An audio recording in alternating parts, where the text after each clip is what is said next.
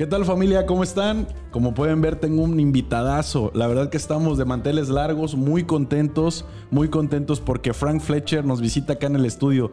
Querido Frank, bienvenido al último escalón. Es tu casa. ¿Cómo estás? Muchas gracias Ángel, la verdad muy bien, contento porque un recuento de años, podríamos Sí. decirlo, eh, pues te conozco, te conozco desde hace mucho tiempo Sí. y hasta ahora es que tenemos la oportunidad de volver a conversar. Sí, güey. Y ya de, digo, está- está- estás chavo, yo soy más adulto, pero ya de adultos, güey. Sí. O sea, eso me estaba, estaba pensando yo hace ratito que decía, bueno, voy a grabar con Frank.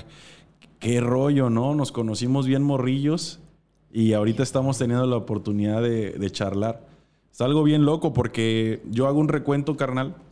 Em, ¿Cuánta gente de la que yo he conocido desde la infancia, hablemos de la etapa de la primaria, güey? Sí, la más. está haciendo algo extraordinario. ¿Cuánta gente se ha atrevido a romper paradigmas y se ha aventado a innovar o a emprender nuevos rumbos, güey? Eh, no estoy criticando, no estoy haciendo de menos, pero más bien estoy dándote una felicitación pública porque tú estás rompiendo paradigmas, güey. Para la gente que no, que no conozca a Frank, que dudo mucho que no lo conozcan, Frank se dedica a jugar videojuegos de manera profesional y está entrando a la carrera del cast. Está haciendo caster, ¿es correcto el concepto? Ajá, casting. Caster. Caster, ajá, caster, sí, Caster. caster. que es narrar pues prácticamente Narrar. sucesos como si fuera un partido de fútbol, pero para videojuegos. Güey, eso está tremendo, tremendo. Ahorita vamos a platicar de lleno eh, respecto a eso, pero me gustaría empezar con una pregunta incómoda que le hago a todos mis invitados, güey.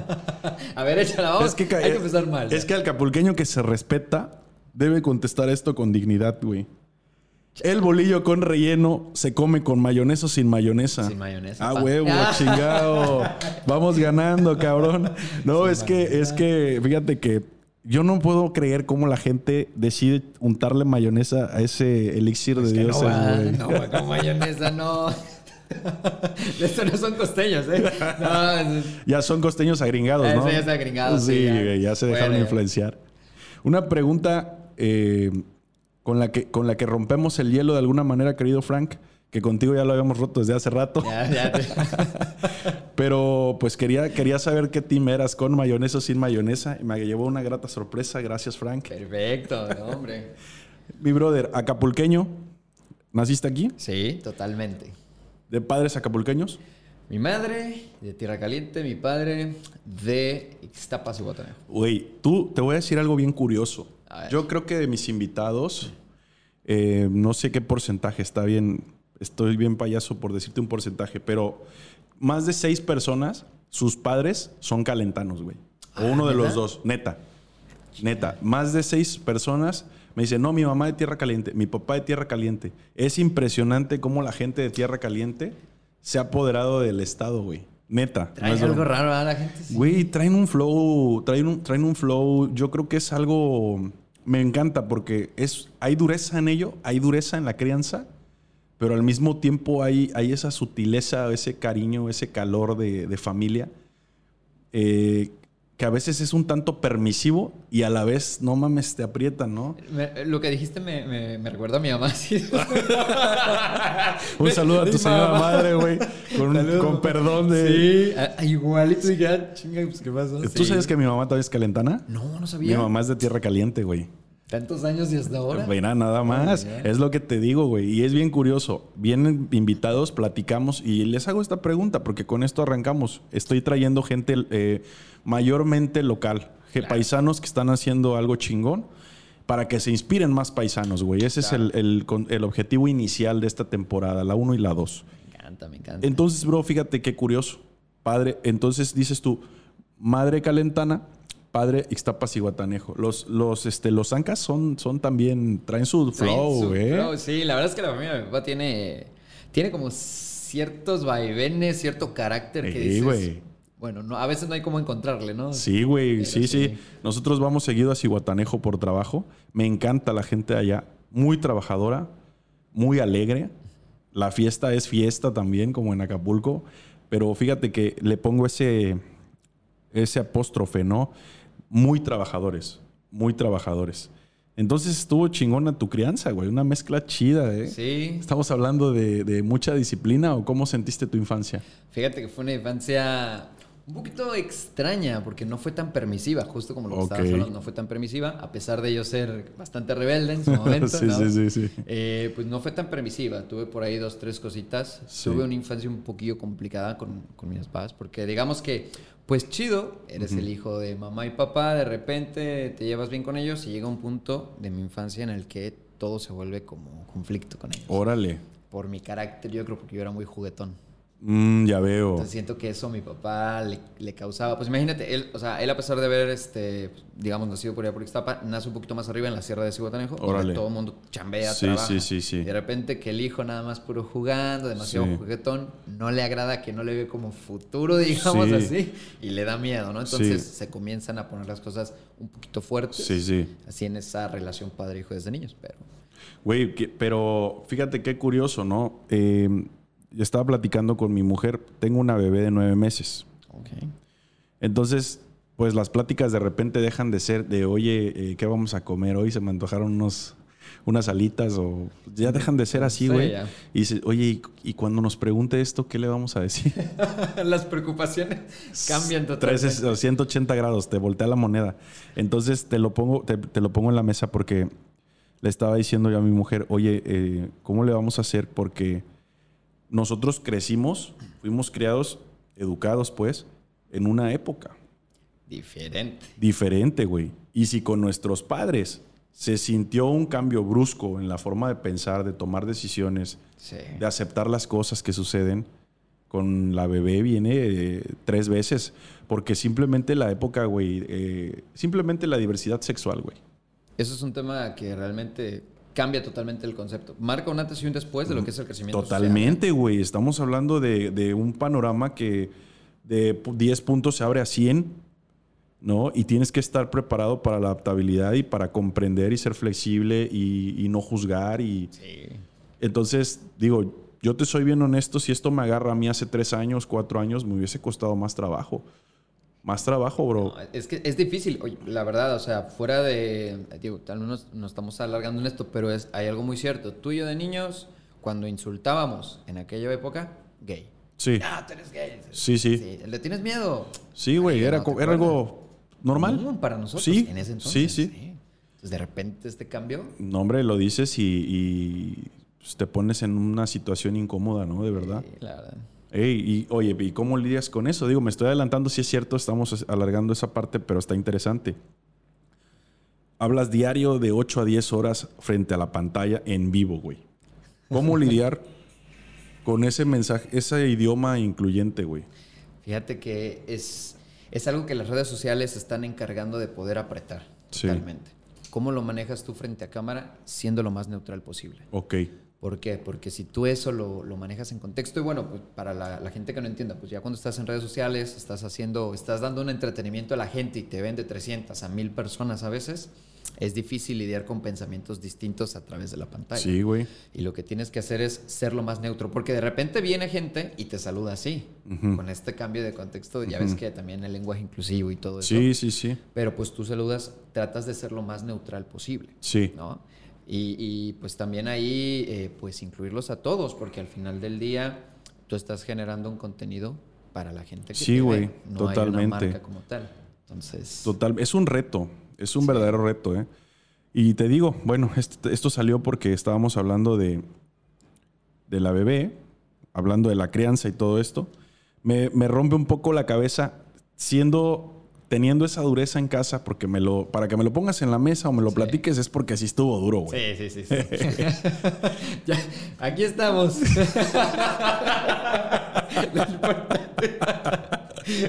Güey, entonces, ¿cómo chingados resulta que piensas en vivir de los videojuegos? ¿Fue tu primer pensamiento antes de esto? ¿Intentabas dedicarte a algo más? ¿O qué, qué onda con esto? Fíjate que fue un cambio totalmente radical. Al igual que muchas personas que posiblemente estén viendo esto, y al igual que tú en su momento, Sí. por la cabeza no te pasa que jugar videojuegos te va a dejar algo bueno, porque venimos de esa enseñanza Sí, en donde el que trabaja alcanza. Sí, ¿no? El que persevera sí. alcanza, trabaja y con trabajo, con trabajo duro consigue las cosas. Sí, claro. Bueno, pues yo tenía ese pensamiento y un día me encuentro unos amigos, viajando yo de Acapulco a México, me encuentro unos amigos en la Friki Plaza. Bueno, yo voy solo por un lanzamiento de un videojuego, Pokémon. Ciudad de México. Ciudad de México. Yo recién estaba llegado a la Ciudad de México. Yo iba con la mentalidad de trabajar, metas y todo, y me encuentro con un pequeño grupo de amigos que Sí. juegan Pokémon igual Sí. que yo. Los conocí y todos, y, y, pues todos concordábamos con muchas, ya sabes, ideología, bien friki, este tipo de cosas, ¿no? Y resulta que uno de ellos tenía un podcast, realmente. Órale, mira qué loco. Tenía un podcast. Sí. Le gusta la ideología que traigo de los videojuegos, con Sí. el conocimiento que tengo, y me invita al podcast en la- una página que el día de hoy es mi página. Ay, cabrón, qué curioso, güey. Entonces, a raíz de ahí, yo lo tenía simplemente como un pasatiempo. Sí. O sea, tres horas de videojuego y vámonos a la chamba. Se acabó. Ok. ¿no? Ok. Pero- o sea, tenías un trabajo alternando al streaming. No, el- no, no existía el streaming ahí. Ok. eh, sea- ¿Estabas grabando clips o qué? Sí, bueno, te platico rápido. A ver, yo estaba, porfa. Yo estaba, vámonos a contexto rápido. Sí, no sí, sí, sí, no, yo estaba adelante. estudiando aquí la Sí. universidad. Sí. Que con la situación, este, pues en casa, lo que yo estaba estudiando, que es ciencias de la comunicación, la verdad es que eh, pues, yo era muy mal visto en mi familia ya. Ok. Porque para ese momento todos decían que me iba a morir de hambre. Sí, güey.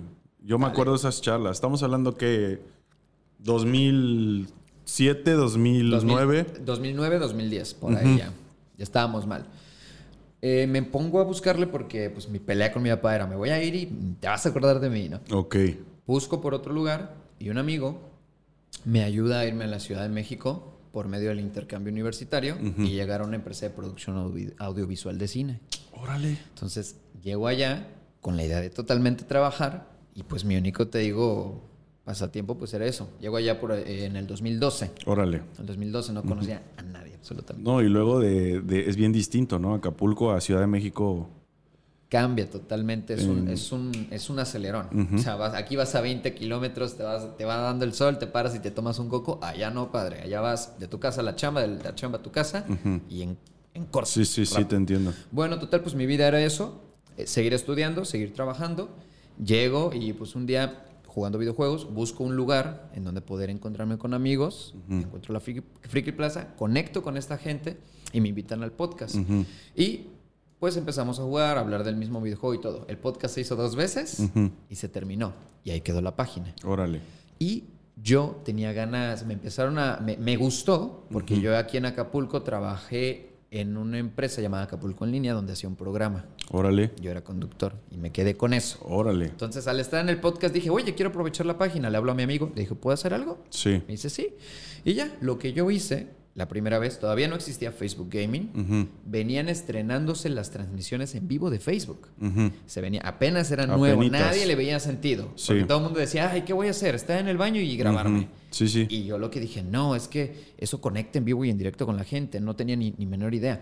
Y se me ocurrió hacer entrega de Pokémon a la gente que se conectara y me viera. Ah, cabrón. Y le dije a los demás, le dije, oye, quiero hacer esto. Y me dijeron, sí, va, dale. Bueno, Ángel, no te miento. Lo hice, lo hice con mi teléfono, con un teléfono, lo hice así, y ya le decía, eh, ¿cómo te llamas? Y llegaba la gente y saludaba, hola, ¿qué estás haciendo? No, pues Sí. estoy repartiendo Pokémon. ¿En serio? Sí, va, bueno, dame tu código, y ya le daba lo que le tenía que dar. Sí. Llegaron como seis personas. Ok. Y estaba emocionado. Sí, me imagino, güey. Yo estaba emocionado, no estaba jugando videojuegos. Simplemente fue esa repartición. Y a partir de ese momento, yo me, me encariñé como de esa interacción de conocer nueva gente que no tenías ni idea que existía a través de eh, los videojuegos. Sí, sí. hablando de eso, ¿no? Sí, y aparte encontrar gente con esa, ese interés en común, como bien dices, que no sabías que existía, pero que pareciera que sí, porque cuando tienen ese, ese interés en común, como que siento que esa comunidad es, es muy, o puede ser muy, muy de conflicto, de choque por disparidad de Sí. opinión, o puede ser muy unida, ¿no? O sea, también es, es así como que se entiende muy bien el, el perfil y sé lo que sientes, cabrón, y como que se, se pone en la camiseta, Sí. me da esa impresión. Es ¿no? lo, que, lo que pasa, exactamente. Y eso fue lo que sucedió. Así sucedió. Y entonces, así comenzaste tú con Dimension Lavender. Exactamente, Dimensión Lavender. Oye, ¿y, y en qué momento decides? Porque hasta ahí era nada más entregar Pokémon. Exactamente, sí. ¿En qué momento decides jugar y, y- y- y comenzar a, a pensar en trabajar así? Pues pasaron, pasó un rato, Sí. ¿ok? Eso pasaron, te puedo decir, prácticamente dos años. Ok. Dos años, año y medio. Ujú. Sucede que eso fue por entretenimiento y un día me, llega, me, me empezaron a llegar ciertos topes de gente que para ese entonces para mí tener 20, 30 personas era ¡buah! increíble. Sí, güey. Llegó un momento en el que llegué a 100 Ok. y yo ya estaba que no sí, sabía güey, qué ya, hacer. ya me imagino. ¿no? Llegó un momento en el que me, me da la depresión porque tengo unos problemas familiares con mis padres. Caray. Tengo que dejar eh, un poquito de suspendida la universidad. Me meto a trabajar de lleno. Pierdo el trabajo después. Puta madre. Me quedo sin dinero, sin escuela, sin trabajo. Y el día que le pido ayuda a mi papá, pues, ah, no sé si se pueden decir groserías, ¿no? Me mandó a la chingada. Tú te fuiste, tu pedo, Ahí tú ahí ve. tú ve. Sí. Chinga, hombre. Neta, tan fuerte estuvo que cuando yo le pedí dinero a mi mamá, prestado porque estaba en un apuro de Sí. pagar la universidad, Sí. mi mamá dijo, ah, se le hizo fácil Sí. mandarme. Y bueno, casi, casi, bueno, me la, me la- casi la maten, ¿no? En, en sentido Sí, te figurado. entiendo, sí. Le dijo hasta de lo que se iba a morir por haberme mandado dinero. Jamás en la vida volví a pedir nada y dije, bueno, pues esto fue lo que quise, Sí. a chingarle. Dejo los streaming, Ujú. Me aparto totalmente de ello para poder empezar a trabajar y pues me dedico totalmente a, a la chamba a buscar, ¿no? Vuelvo a reconectar tiempo después cuando mis amigos me vuelven a, a hablar, oye, pues hay que volverlo a hacer, ¿por qué no? Ya empezaba a ver más gente. Ok. Ya no era el único loco yo que quería hacer algo frente a la cámara, Sí, sino que sí. ya había varios. Sí. De, posiblemente pasaron meses Sí. y fue cuando volví a conectar otra vez que dije, oye, la gente lo empieza a hacer. Sí. O sea, Oye, entonces te tocó vivir la- el, el crecimiento de Facebook en, en opciones, en herramientas, sí. del 0 al Del 1000. cero al cien, O sea, has visto por completo el, el crecimiento en, en opciones para transmitir de Sí, Facebook, güey. desde directamente las, las transmisiones que antes eran pues, prácticamente muy, muy tardadas, muy nulas y que estaban horribles, Sí, sí. hasta ya ahorita conectar todo con consola. De hecho, cuando yo regreso y quiero empezar a hacer otra vez streaming, ya existía una infraestructura. Ok. O sea, ya había pasado un rato y ya había páginas que te ayudaban a conectar como tu computadora Sí, directamente a la plataforma. sí. Esto primero sucede con otra plataforma que es YouTube y Twitch por ahí creo que ya andaba navegando. Y todos me decían, no, pues que Twitch y que no sé qué, pero yo estaba como muy encariñado con mi gente. Porque mi gente, a pesar de haberme yo perdido, seguían escribiendo. en. Fíjate qué loco, güey. o sea que sí, claro. sí, sí hubo un engagement, como dices. Sí, hubo un, eng- un engagement y rápidamente se generó una comunidad de amigos. Primero como amigos antes de pasar a ser una figura. Sí, sí, sí, sí, sí. Entonces, eh, pues retomo esto nuevamente tiempo después y lo tomo con más fuerza. Sí. Yo ya para ese entonces ya había conseguido más cositas, más trabajo, un poquito más de trabajo, ya tenía un poquito más de equipo para poder hacer las cosas bien. Sí. Total que pues me conecté, conecté el equipo como podía en ese momento, nombré unas capturadoras, captura de pantalla. Mi primer setup gamer realmente Sí. fue una, una, una máquina con la que gastamos un montón para poder editar videos, porque que me dedicaba a la producción audiovisual, ya en aquel entonces de manera independiente. Una Mac, audífonos de estos, pero audífonos de estos de, eh, de los blancos, Sí. de teléfono. Que traen el micro aquí. Aquí con eso y este la cámara de mi teléfono. Neta. Así. Así comenzaste, güey. Así comencé. A ver, pero aquí escuché algo que me interesó. Esto a- está perfecto, lo dejamos en stand-by porque de aquí podemos partir para el, para el- el núcleo del, del programa. Pero escuché que te estabas dedicando a producir algo audiovisual, Ah, contenido claro, audiovisual. Sí. ¿Nos quieres platicar un poquito de eso? Sí, sí, sí. Pues Lo, ¿Ya no lo haces? ¿Lo dejaste de hacer? lo dejé de hacer. A ver, platícanos, güey. Vale, vale. Cuando pierdo mi trabajo, Sí. comienzo a buscar trabajos porque yo, estudiando comunicación, mi meta era ser director de cine. Ok, ese ¿vale? era tu. Ese tu era hit. mi, mi hit. Y comencé a trabajar con algunas casas productoras y con algunos proyectos individuales. Güey, ¿y cómo te contactas para, para avanzar en eso? Está bien cerrado ese, ese Es- ambiente, güey. Es un problema.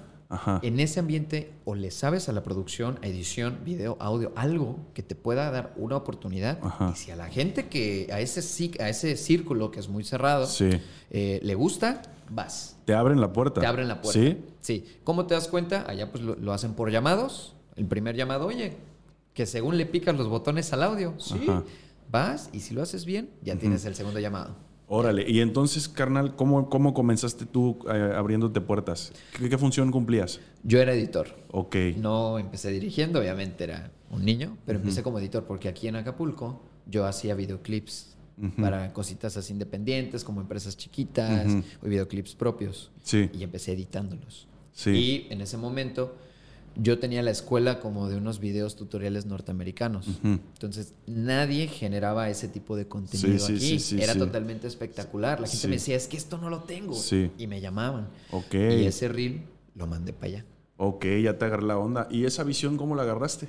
Por medio de unos videoclips que vi de, de bandas de rock, que me- a mí me encanta, me encanta el rock. Y dije, oye, ¿y ellos dónde son? ¿Quién los produce? Y empecé a investigar y empecé a dar con las productoras que hacían esos videos. Empezaste a seguirlos. Empecé a seguir las productoras Ujú. y los, eh, pues digamos que en ese momento YouTube comienzan a despegar los videotutoriales Ujú. y yo me conecté con los video- videotutoriales de cinematografía y eh, principalmente un canal que se llama Film Riot, mm, que es totalmente de cine. Ujú. Ahí aprendí unas técnicas de edición, de grabación y eso me Eh, dio Esto que estás diciendo está, está padre, porque de repente me, hay quien me dice, oye, me- yo quisiera empezar a hacer esto, esto siempre me ha gustado. Hablemos de producir contenido, Eh, pero no sé cómo iniciar. Y yo, la verdad es que les digo, si tienes tiempo, disposición e internet, Con eso. güey, ya estás del otro lado, ¿Sí? porque YouTube, eh, híjole, hay tutoriales de cómo cortar un limón, güey. Hay gente que simplemente se siente en YouTube. Ajá. Yo sentado frente a la cámara 10 horas Sí. y tiene vistas. Sí, sí, sí. Entonces, Sí, Con oye, eso. qué bueno lo que acabas de comentar. Suena, suena crudo, pero es una realidad. Es una realidad. O sea, eh, acuérdate que estamos, estamos pasando por una...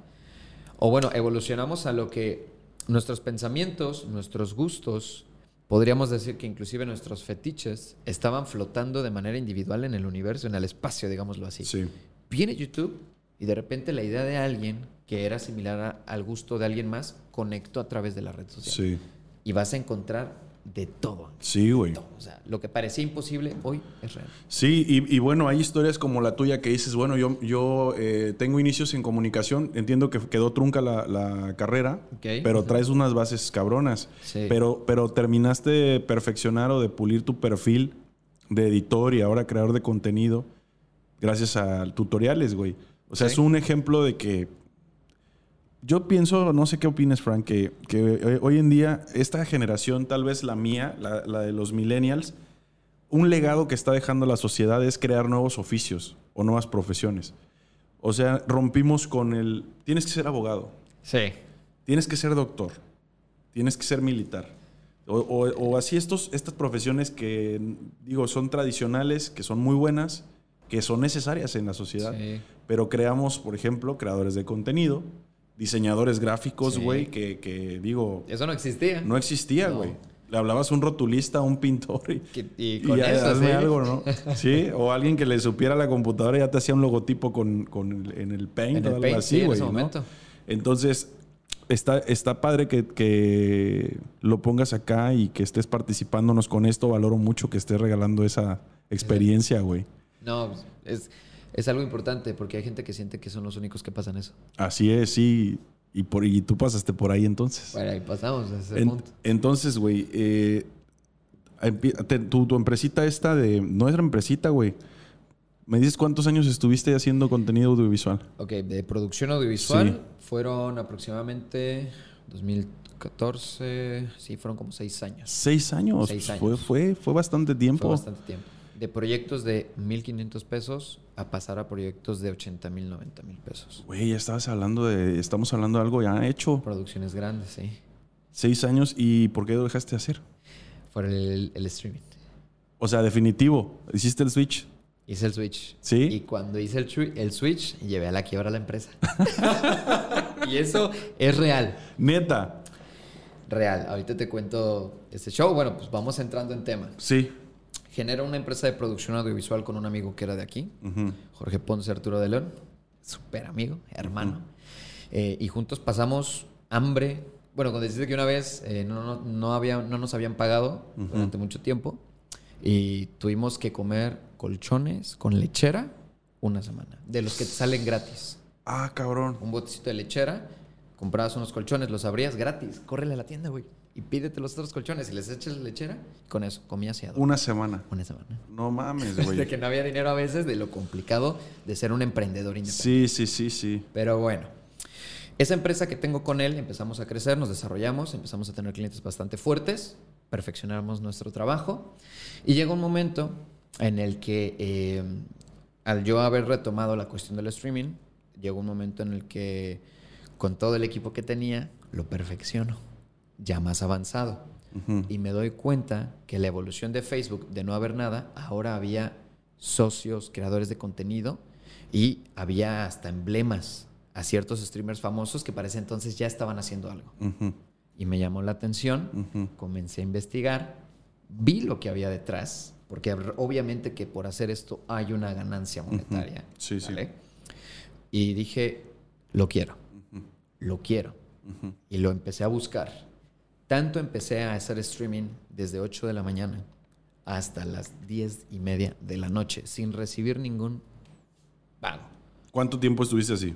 Estuve así casi dos años. Ay, güey, o sea, sí te pegaste al deseo de lograrlo, güey. lograrlo, sí, me pegué horrible, me pegué horrible. Eh, o sea, y, digo que me llevé a la, empresa a la quiebra porque llegó un momento en que yo abandoné a mi socio. Ok. Que yo le, porque la gente ahí empezó a, Cuando yo conecto ya de manera más profesional esto que digo, lo voy a hacer, lo voy a hacer y lo voy a hacer bien, comienza a llegar gente. Comienzan a llegar 100, 200, subíamos, bajaba, 70, 60 y empezó a ser una bomba. Sí. Y empecé a, hacer un foco de atención muy fuerte, realmente, en, el, eh, en la cuestión de, eh, de, Pokémon, de la comunidad de Pokémon. así comenzaste, pues, con, con, Pokémon no hacía más que Pokémon. Y empecé a hacer un foco de atención en Facebook Gaming a nivel hispanohablante solamente en Facebook Gaming. O sea, no estamos hablando ni México, hispanohablantes, güey. Hispanohablantes, porque no había nadie más. Todos estaban en YouTube con canales grandes. Lo puede, la gente lo puede buscar como follower o cosas así que gente que, que que jugaba Pokémon a nivel extraordinario y tenían millones de vistas. Pero en Facebook nadie le hacía caso. ¿Vale? Entonces yo era como y me di cuenta porque llegaba gente de Colombia, llegaba gente de Venezuela, Argentina. ¿De dónde eres? No, pues de tal. Ah, yo soy de Argentina. Saludos de Argentina para México. Y, y empezó esta, este choque cultural y este crecimiento. Y fue ahí cuando yo dije, voy. Sí. Ya hay 30 personas que diario me están hablando, me mandan un mensaje y parece que tocan a mi puerta. Oye, ¿va a haber streaming? Sí, oye, no mames, qué motivante, pero también qué intimidante, ¿no, güey? O sea, a mí me parece eso. Quizás tú tienes otras sensaciones, pero a mí me, parecería motivante decir, oye, hay quien está interesado en lo que estoy haciendo. Va bien. Va bien, sí. Pero por otro lado decir, ah, la madre. Entonces sí va en serio, ¿no? Sí, e, es eso, esa emoción, justo, fue lo que me hizo dejar de hacerle caso a mi trabajo, a nivel profesional, y meterme más en eso. Totalmente, sin recibir ningún pago, nada. Qué loco, güey. Qué loco. Y, perdón, ¿cuánto tiempo de esa transición? Tú me hablaste de dos años sin recibir un pago, perfecto, pero ¿te diste cuenta que el negocio donde tú estabas eh, se estaba yendo hacia abajo? ¿Sí te percataste de eso? ¿O de repente un día amaneciste y dijiste, mierda? Eh, me percataba. Ok. Me confié mucho de mi socio. De hecho, le cargué todo el peso a él. Sí. Mi socio cargó parte de la empresa con eso. Tuvimos un pequeñño eh, un pequeño percance que nos dio para abajo emocionalmente, que fue que nosotros teníamos una cámara semicorte eh, cinematográfico, que en ese momento valían como unos 340 mil pesos. Una La compramos en Tel y yo, y eh, nos pusieron un 4 y nos roban la cámara. No mames nos roban la cámara y nos quedamos sin ese equipo que era nuestro mayor ingreso. sí, sí. De hecho, estábamos, Ángel, estábamos muy chicos y nosotros estábamos compitiendo con casas productoras fuertes que tenían esa cámara y andábamos peleando presupuestos. Y ese era nuestro mayor ingreso y se nos fue. A la madre. Oye, güey, pero a ver, aquí me surge algo que me, interesa saber. ¿Cómo fue que lograron esa visión de decir, a ver, no hay pedo, somos chicos en tamaño e incluso en edad quizás? Pero si agarramos ese equipo, nos vamos a poner al nivel de casa, no sé. Híjole, regresando a ese punto, eh, ¿cómo se va mezclando? No, está bien, güey. Finalmente esto es una charla, men. Pues regresando a ese punto, sucede que con mi amigo llevábamos el corte visionario de otro tipo de producción, con otro tipo de encuadre. Nosotros, yo llegué a la Ciudad de México y todo el mundo tenía sus cámaras VHS todavía. Todavía grababan con los casetitos y querían editar todavía con eso. Y yo les llegué y les dije, no, ya se graba con cámara reflex. Ya las reflex están posicionándose, ya tienen un mayor corte. Entonces, de la reflex ya evolucionamos a esta cámara que te digo, que era una FS7, Sony FS7 eh, el X2, bueno, era, era la, la más avanzada, y estábamos viendo que los productores que admirábamos comenzaban a promocionar eso.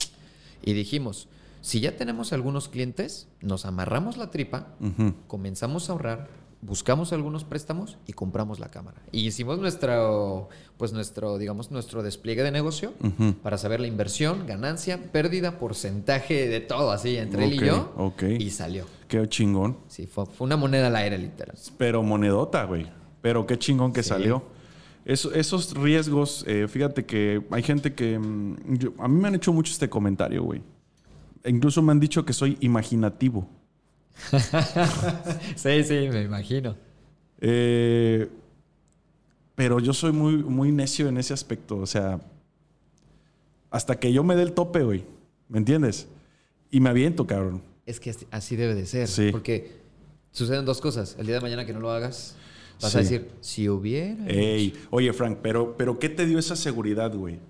A mí me dio, mira, la neta, a mí lo que me dio la seguridad de, De arriesgarte, pues. de arriesgarme, ¿con la cámara o con el streaming? No mames con todo, güey, porque te has arriesgado mucho en tu vida. O sea, has tomado decisiones de. de- El riesgo de haber, eh, en lo de la cámara, porque nosotros ya estábamos trabajando a nivel profesional y, y lo que es, el producto que ofrecíamos, nadie lo tenía. Ajá. Y comenzábamos a generar impacto visual. Sí, Eso fue lo que me dio la seguridad. de, Lo que estamos haciendo va bien, vamos al siguiente. órale.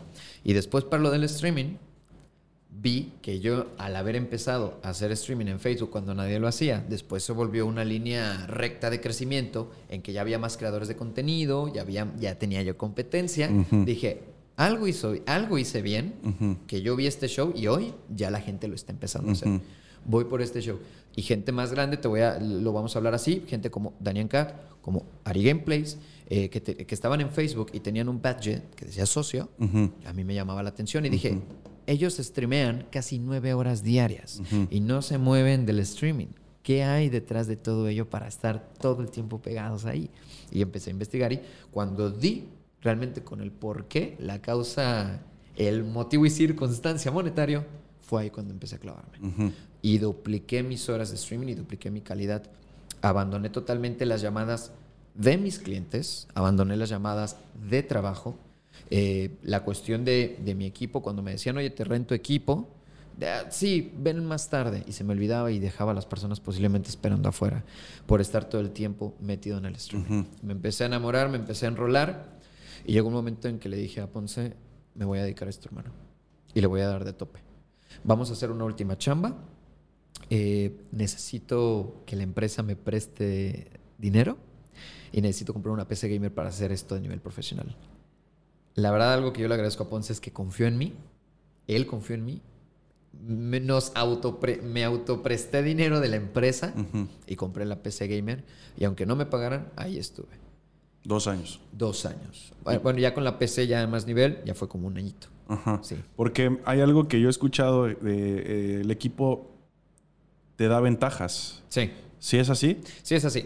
El equipo te permite tener mayor calidad, mayor fluidez de, de la imagen. Imagínate, yo con producción audiovisual, grabando en 2K, grabando en 1920 x 1080, que mi streaming se viese feo, no me gustaba. Ujú. Y hice esa inversión para mejorar totalmente mi imagen. Y, Y- sí viste el cambio, sí funcionó. Totalmente. Ok. Fue un cambio increíble. La gente llegó, de hecho la gente llegó por, eh, llegó por la calidad. Para ese entonces la gente llegó por la calidad. Porque estabas a, a tope de calidad de lo que se, se permitía en ese momento, ¿no? Exactamente. Todo el mundo hacía cuadritos de 280, se veían feas las transmisiones y mi calidad ya estaba pegando el, el, el HD. Ujú. Ya ¿Qué es quedé. 720? o un po- 720, ujú, Ujú. 720, ya pegando a A 1920, mil- ajá. 1920 por 1080. De hecho, hubo muchos streamers que, eh, muchos streamers que ahorita ya están un poquito más grande y que llegaban a mi stream y me decían, ¿cómo streameas? Jamás en la vida eh, fui egoísta. Les explicaba, mira, tengo esto, tengo este programa, lo hago con estos cables y así, pa. Y ya después, cuando ellos crecieron, yo te veía, yo te pregunté y tú me contestaste. O sea, sí te Y reconocieron. me reconocían y me decían, y gracias a ti hoy estoy aquí. Y se siente raro. Claro. Pero, pues prácticamente esa, esa computadora, ese incremento de calidad, impactó todavía más en la comunidad. Tú estabas adelantado, Frank. Est- eh, estás, no, no quiero eh, pegarle a, a tu ego en lo positivo. O sea, no quiero que te sientas incómodo en que que te esté vanagloriando y que te sientas incómodo decir, no, este güey. No, pero me estás platicando esto. A mí me da la impresión de que estabas adelantado. Para todo el tema del gaming, tú ya traías toda una metodología, una estrategia, conocimientos técnicos cabrones. Que cuando los traspolaste para acá al, gaming, te puso en otro, en otro nivel, güey. Y es que eso yo se lo, yo se lo agradezco a la producción audiovisual. Porque todo lo de producción audiovisual lo, como dijiste, lo traspolé, o sea, lo, lo, implementé directamente en streaming. No había ningún cambio, solamente que en vez de ser grabado, era en vivo y en directo. Ok. Y ya está. Ahora, ¿qué pensamiento es el que te, arrastró al gaming? Porque, por ejemplo, a mí se me viene a la mente, si yo decidiera ahorita dedicarme de lleno, de lleno por completo, así como lo estás haciendo tú con el streaming, a crear contenido en podcast, una de las cosas que me motivan más es tal vez ser eh, autónomo es decir... Independiente, sí. Sí, independiente al 100... Perdón. Al 100%, eh, es decir, yo saber mi tiempo, el tiempo que le voy a dedicar, el tiempo en el que voy a grabar, cómo voy a grabar. ¿Sí me explico? Eso es lo que se me viene a la mente. Donde estoy trabajando estoy perfectamente bien, güey. Pero tengo una agenda que no depende de mí. Depende de alguien, no sé. Sí. Y me da la impresión que en, crear contenido es algo distinto, pero a ver, desmiénteme o dame la, a, la razón, a ver qué rollo. Sí y no. Crear contenido genera tus propios tiempos. Sí. Pero una vez que tienes un contrato, sí. ¿vale? Ya estamos hablando de un contrato de exclusividad con una plataforma. Sí. Ya ahora ya tienes que ya tienes que hacer que tus horas valgan para esa plataforma. Sí. Eh, ahorita tienes un contrato de exclusividad. Sí. ¿Con qué compañía se puede decir? Con Facebook. Sí. Con Facebook. Sí. Oye, ¿y ese contrato cuántos años llevas ya con él? Llevo, voy por mi tercer año.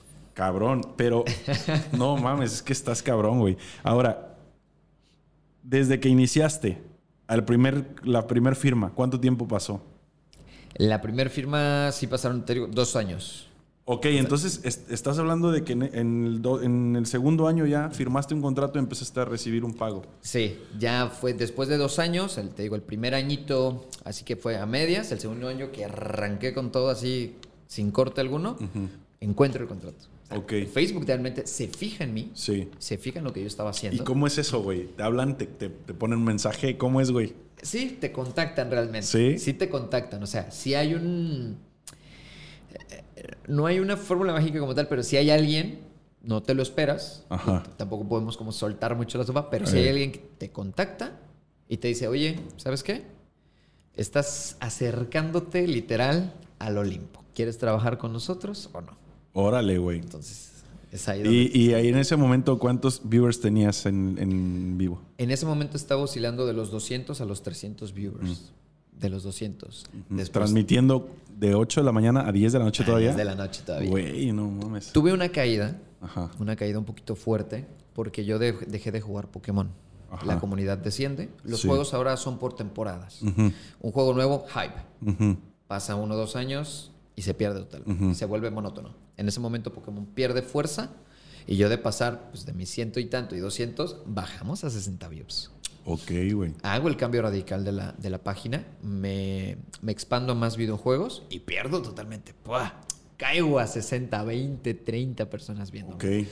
Y empecé a buscar fórmulas, empecé a buscar qué es lo que pasaba y es cuando yo conecto con este juego que actualmente juego que se llama Mobile Legends, que fue el que me llevó otra vez a, crecer. Y que ahorita, por ejemplo, acabas de, de castear un, una final, ¿no? Internacional. Una final a, nivel Latinoamérica. oye, pero pues ya es internacional, güey. Porque sí, porque, bueno, sí. Pues sí. porque estás hablando cuando menos de nuestro continente, de, México hacia abajo, ¿estamos hablando? ¿O de también incluyendo Norte? Norteamérica también. Güey, pues ya estás hablando de un escenario internacional. Es algo muy importante, cabrón. Sí. A veces no lo dimensiono, eh, digo. Bueno, de eso habla de tu humildad y, y quizás eso es lo que te permite tener esta frescura, Frank. Eh, creo que yo te debo decir, me, gusta mucho tu vibra, güey. Tal vez no dimensionas, o tal vez lo dimensionas, pero lo digieres de una manera distinta. Y sabes qué? Creo que eso sucede con la gente que en algún momento de su vida ya perdió todo, güey.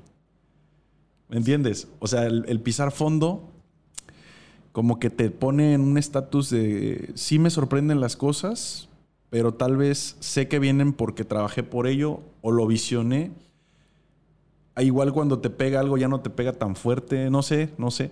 Lo manejas. Lo manejas tienes distinto, Cuando, ¿no? to- cuando tocas fon- fondo, ya no pierdes los pies. Algo que yo, uno de mis lemas, que yo siempre se lo he dicho a mi gente, y de verdad trato de serlo, es con los pies en la tierra, pa. de principio a fin. Y si yo empecé con seis views y esos seis views ya no están el día de hoy, me sigo acordando de ellos. Ujú. Y si alguien llega a regresar, lo saludo con mucho gusto porque ellos me dieron ese impulso. Y la verdad es que a pesar de que ahorita estoy teniendo este, este crecimiento, ya a nivel más, más importante, Sí, güey. sigo siendo el mismo realmente. Sí, sí, sí. Sigo siendo la misma persona. Que es cierto que ya tengo un, ya impongo por imagen pública, es real. Pero te voy a ser muy honesto. Para que yo llegara a ese punto, tuve que tener apoyo de la gente sentada ahí conmigo, Ujú. dándome su view, dándome su tiempo, riendo conmigo, enojándose conmigo, posiblemente abandonando, cambiando de views. La gente es la que me hizo. Yo no puedo el día de mañana eh, pararme y decir, sí, Frank Fletcher, el caster, el jugador. No puedo.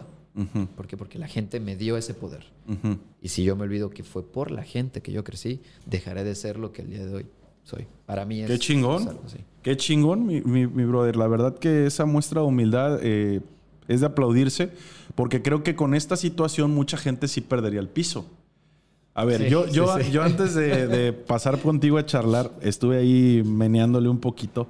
Ha salido, o sea, tu imagen ha salido en el juego, güey. Sí. Y estás hablando de un juego que, o sea, lo juegan en, en- en todo el mundo, cabrón. Sí, lo juegan en todo Güey, el mundo. Actual- Ajá. ¿qué se siente, güey? Mira, es que yo no lo dimensiono, Ángel. es que yo abro el juego y digo, bien, gente, ya estamos ahí, muchas gracias. Ah, No lo dimensiono como tal. Se siente muy emocionante, Sí. pero no sé, no es como, como que no es mi tope. ¿sabes? Porque siento que hay más todavía. Órale. Siento que hay más, pero tampoco lo demerito. ¿no? Sí, claro, No, claro, claro. No, si me emociono y lo comparto con la gente, gente, estamos aquí. Sí. Neta, muchas gracias. Esto es por ustedes. Sí, Sí. me emociona. Pero no te lo imaginas. Sí, güey. O sea, no te lo imaginas, de verdad. Oye, ¿y algún seguidor te ha hecho un reconocimiento o te ha, te ha dado un mensaje o ha vibrado contigo respecto a algún logro al grado de que tú digas, no mames, quiero llorar o me, o me está, lo estoy sintiendo lo que me está diciendo? Sí, güey. Sí. sí. ¿No quieres platicar una anécdota de esas? Bien. Eh, en muchas ocasiones, eh, con la gente que platico, conecto mucho. Así. Ajá. Y eh, muchas veces la gente llega a mi streaming porque la meta en mi stream al principio, antes de generar un contenido con monetización, Sí. era voy a entregarle un tiempo eh, de mi vida a la Sí. gente para poder entretenerla. Ujú. Sucedió algo rápidamente que te platico. En algún momento eh, estábamos echando unas partidas de Pokémon, yo con mi vibra y todo, pues platicando y haciendo reír. Y de repente llegó alguien y alguien me dijo, me dijo, ¿sabes qué? Yo la verdad es que esta noche me iba a quitar la vida. Ay, no mames. Y tú hoy me saludaste. Yo te pedí que me saludaras, me saludaste, platicaste conmigo y te doy las gracias. Eso me lo dijo en privado. Cuando a mí me dijeron eso, Ángel, yo me quedé frío porque no sabía si era verdad o mentira. Sí, güey. Pero dije, imagínate, lo que yo acabo de causar Sí. simplemente con hablar tonterías Sí. y puede ser que ayude a más gente. Y esa fue, esa fue mi proyección, esa fue la idea. Sí.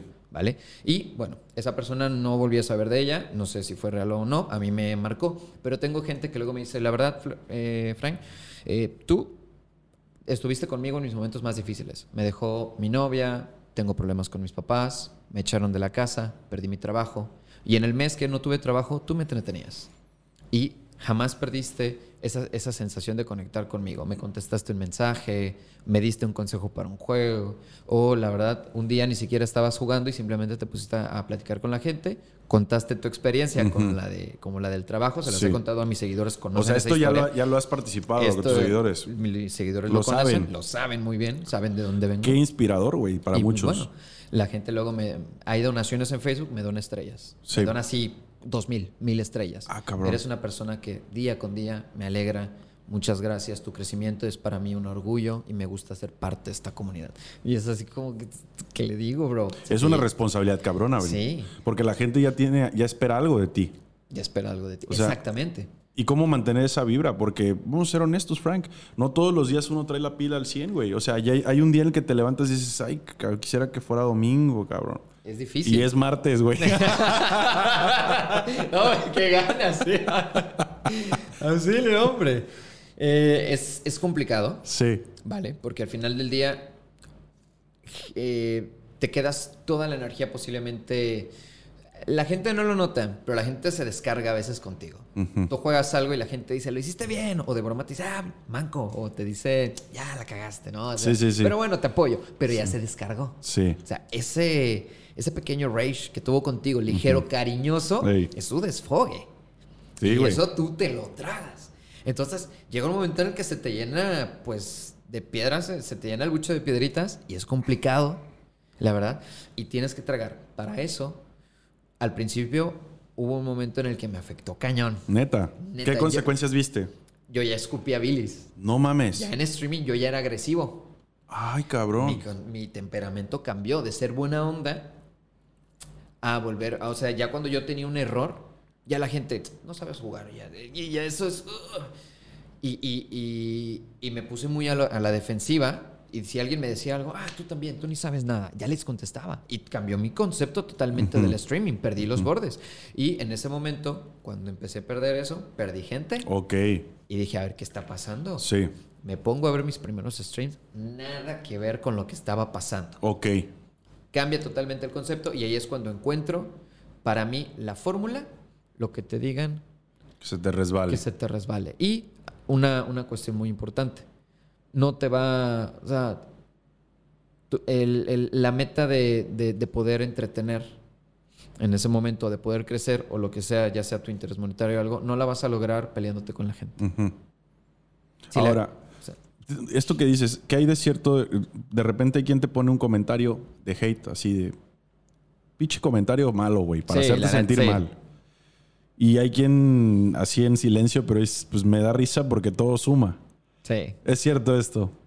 Sí, o sea, Facebook no se fija en, en que si bueno o mal comentario es un comentario y sumó, Y sumo. neta.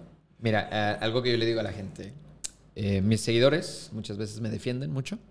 Y yo les digo, déjenlo que comente, déjenlo que se descargue. O sea, la neta, el pobre no sabemos si trae algo bueno o algo malo. Y esa es su manera de hacerlo, ¿no? Al final del día, él me da un view más. Y yo se los digo así para que el hater entienda que si va a ocupar su tiempo en tirar veneno, Sí. pues me está ayudando, no me está haciendo menos. Porque de verdad es que la gente, la gente llega. Ah, ya, ya encendió Fletcher Stream, lo veo. Eres un manco, no sirves para nada. Ojalá que con esto ya no hagas streaming. Y tú Sí. estás súper feliz, te estás echando el desmadre, ves el comentario y dices, crack, gracias, somos 458. Buenas noches, bienvenidos. el día de mañana va a llegar más gente Sí, sí, sí. porque tú comentaste y Sí. ese comentario lo va a ver alguien que dice, Juanito Luis comentó esto en un stream. Ujú. ¿Stream de quién? Y ya la gente se mete y topa conmigo. Simón. Y si ese malvibroso realmente es alguien fuera de concepto, eh, pues prácticamente que no está entendiendo el juego, tal vez sus amigos sí lo entienden. Te entiendo. con Sí, güey. Entonces, Pero ¿cuánto tiempo te, te tomó eh, cambiar el, el- meses, ¿eh? ¿Sí? Sí, meses. Sí me costó un poquito de tiempo porque ya empecé a tener más vis- vistas. Ajá. Ya empecé a ser un centro de, de atención. atención. Sí.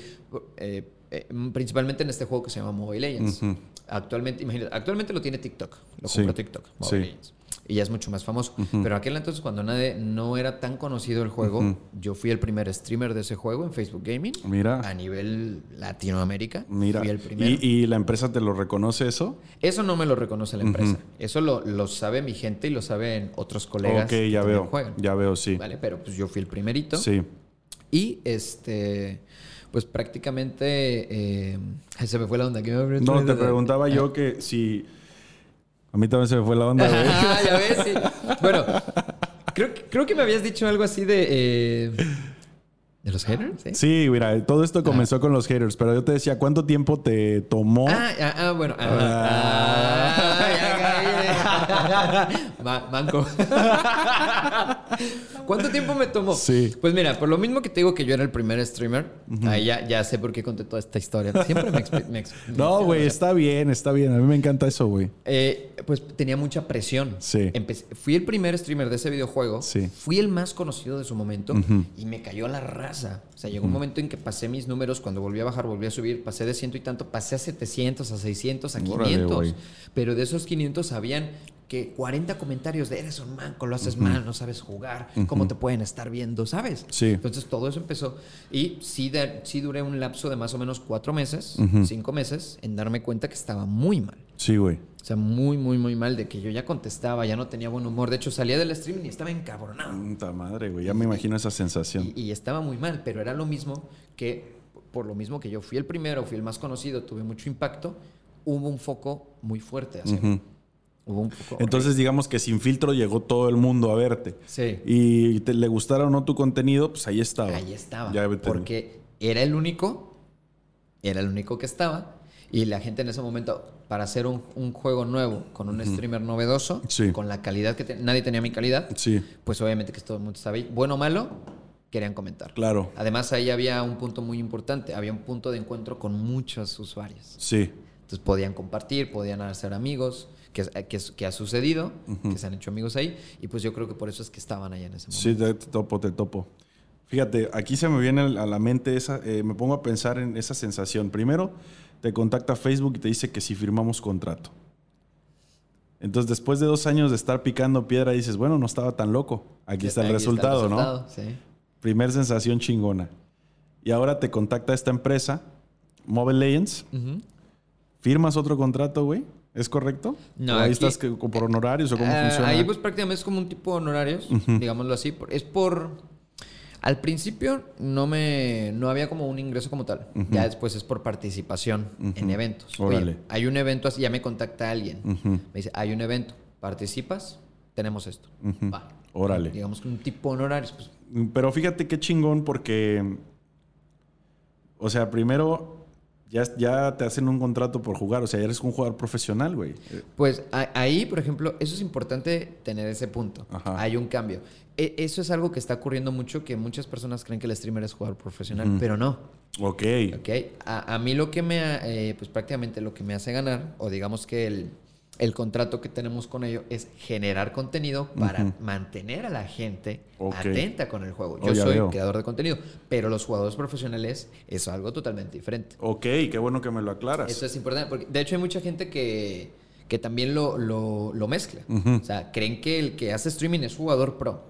No sucede así. Una cosa es crear contenido para que la gente se pueda alegrar y Sí. relax. Y otra cosa es el men, el cabrón, que la neta tiene un rango de victorias de 90 victorias sobre 100 juegos y está duro y dale con todo. Ya Y- te entendí. y ya. Ya te entendí. Fíjate lo que es la ignorancia, men. Pero, aún así, fíjate que creo que está padrísimo el, el hecho de que estés haciendo, seas creador de contenido. Am- como que te da más amplitud a cosas que puedes desarrollar. Me da la Sí. impresión. Porque a lo mejor jugando profesional te encasillas incluso en un tipo de juego. Es difícil. Porque agarrar un nivel eh, de competencia tienes que estar casado con ese, con ese con juego. ese juego güey. al 100%. Sí, ahora, entonces siendo creador de contenido, pues te da más, más chance de, de moverte. A otros juegos. Sí, De hecho, yo mi idea era esa, no hacer, no, no casarme con un juego. Después de que se muere un rato Pokémon, lo sigo jugando, pero murió un rato. Sí. Dije, no, si tú te casas con un juego, mueres con ese juego. órale. Entonces, una analogía que yo tengo, eh, y, y eso es, es muy real, surfea la ola del momento. Órale. Sí, En ese momento... Los reyes de las olas. Literal. ¿eh? la pura buena onda. Sí, güey. Y pues, literal, viene un juego nuevo, lo probamos. Si está pegando, vas. Si no, bájate de esa ola porque puede ser tu ruina. Si es un juego muy fuerte, te amarras y ves la manera de jugarle. Actualmente, aunque Mobile Legends es mi juego más visto, en el cual alcanzo a veces rates de 800 personas en stream, eh, tengo un juego año que es Pokémon Unite. Pokémon cambia y tan famosos son los MOBA actualmente que hace un MOBA de Pokémon. Hoy es mi segundo juego favorito y el que más estoy jugando y que está empezando a crecer dentro de mi comunidad. Debe ser un reto eso, de repente ten- no jugar tu favorito. Sí, ¿no? cambia, sí. Debe ser, debe ser. Digo, ahorita me estás comentando que te gustan estos dos juegos, pero debe ser un, un verdadero reto ya creando contenido y teniendo una comunidad. A lo mejor a ti ya te aburrió ese juego, güey. Híjole, y cambiar, te lo han de pedir de regreso, ¿no? Debe ser algo, algo, Algo difícil. Te digo, porque ya hay algo, ya esperan algo de ti, vaya. Sí. ¿No? Eh, eh, es la gente te ve por algo. La gente, eh, realmente todo Facebook y todas y cualquier otra plataforma tiene creadores de contenidos de un solo juego. Se genera una comunidad, un tema para poder conversar con todos, aunque sea lo mismo todo el tiempo, ese es el tema. Y de repente que tú quieras salir de eso para refrescarte, darte un refresh, no te dejan. Sí. Te regresa la gente Sí, sí, sí. y muchas veces quedas de por vida marcado con eso. Lo digo así y de por vida porque hay muchos streamers que esto ya es una carrera, que su carrera se ha visto arruinada por eso. Hay un streamer muy famoso que juega Fortnite, se llama Ninja, que quedó casado con ese juego. Sea, y si no juega Fortnite, no sube. Si juega otra cosa, bajan sus números, la gente lo ve muy poquito. Y la losa que a veces uno llega a tener es que te casaste con un juego, te profesionalizaste en ese juego y de repente si el juego ya no tiene el mismo impacto o si ya hay mejores creadores de contenido de ese juego, porque va a pasar. Sí, claro, claro, tú es te natural. pierdes, sí, y se complica ahí. ¿Y cómo lidiar con eso en lo anímico, Frank? Porque estamos hablando, hasta el momento hemos hablado de estar frente a la pantalla y hemos hablado, la charla se está llevando en torno al, al hacer streaming, a crear contenido. Pero vámonos al back. La parte del- de la persona que se sienta ahí antes de ser el gamer o el streamer o el creador de contenido. ¿Cómo lidiar con eso en lo anímico? Es difícil. Sí. Es un punto en el cual eh, realmente no, no hay una solución como tal, vaya, una fórmula, unas pastillas, no lo hay.